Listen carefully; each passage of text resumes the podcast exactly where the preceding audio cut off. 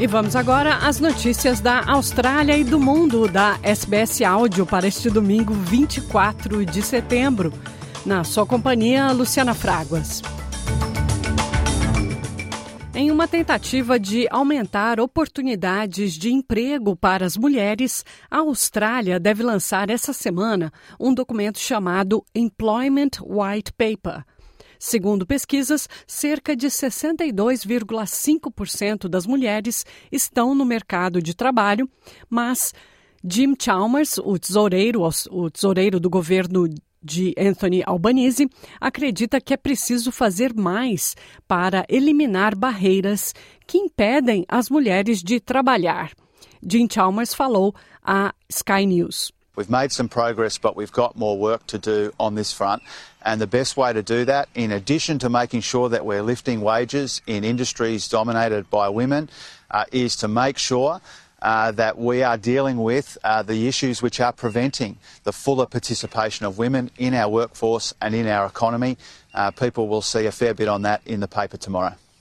O ministro da Agricultura, Secas e Gestão de Emergências, Murray Watt, disse que a Austrália está preparada para o verão, que também é a temporada de incêndios florestais com o Biro de Meteorologia declarando que o país está agora num padrão climático El Ninho, o risco de incêndios perigosos e de um verão quente e seco aumentou muito.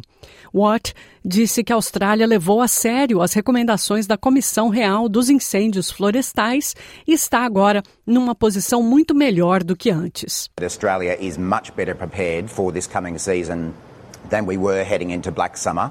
Uh, we have implemented almost all of the recommendations of the Bushfire Royal Commission that were made to the federal government.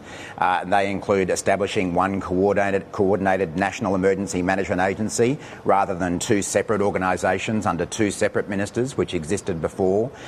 O Papa Francisco pediu à União Europeia que atenda aos imigrantes que chegam em barcos improvisados pelo mar Mediterrâneo, uma vez que a rejeição disse ele, não é a solução.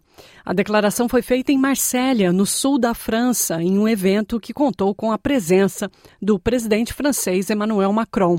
O Papa também tinha falado que o lindo mar Mediterrâneo tornou-se um enorme cemitério, onde muitos irmãos são privados do seu direito a uma sepultura. History is challenging us to make a leap of conscience in order to prevent a shipwreck of civilization. For the future will not lie in being closed, which is a return to the past, a turnaround in the journey of history. Un'inversione di marcia nel cammino della storia. Um homem australiano que sobreviveu a uma suspeita de envenenamento após ingerir cogumelos recebeu alta do hospital. Os sogros e a irmã da sogra de Erin Patterson morreram após consumirem uma refeição com cogumelos envenenados por Erin em sua casa em Leongata, na região leste de Vitória, em 29 de julho. O único sobrevivente do almoço foi o pastor da Igreja Batista Ian Wilkinson, que agora recebeu alta. Ele será uma testemunha importante, já que a polícia considera Erin suspeita de homicídio por envenenamento. No Brasil, o Supremo Tribunal Federal derrubou essa semana a aplicação da tese do marco temporal na demarcação de terras indígenas. O marco prevê que só podem ser demarcadas terras que já estavam sendo ocupadas por indígenas no dia 5 de outubro de 1988, data da promulgação da Constituição. Os líderes indígenas são contra o marco e disseram que a decisão é vital para resolver cerca de 300 reivindicações pendentes de reconhecimento de terras. A agência Reuters coletou alguns depoimentos celebrando a decisão. E a gente está feliz, a gente chora, a gente se emociona, porque a gente sabe que é só com território demarcado, só com o território indígena protegido que a gente vai conseguir impedir as mudanças climáticas de acontecer e proteger os biomas, porque nós somos responsáveis pela proteção dos biomas. Conseguimos superar de uma vez por todas a tese do marco temporal.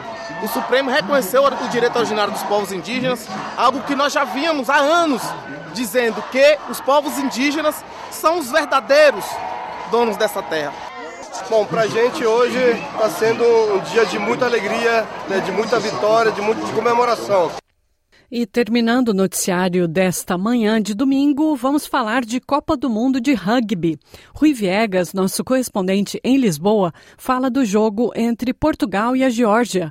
E foi por pouco, muito pouco, que os Lobos não conquistaram sua primeira vitória em um Mundial. Mas mesmo assim, fizemos história. Olá, viva, muito boa tarde, Luciana, muito boa tarde a todos. E nas últimas horas eh, fez-se história no rugby nacional. Isto porque a seleção portuguesa empatou com a Geórgia este sábado no Mundial de Rugby 18-18 e conseguiu assim os primeiros pontos num torneio global.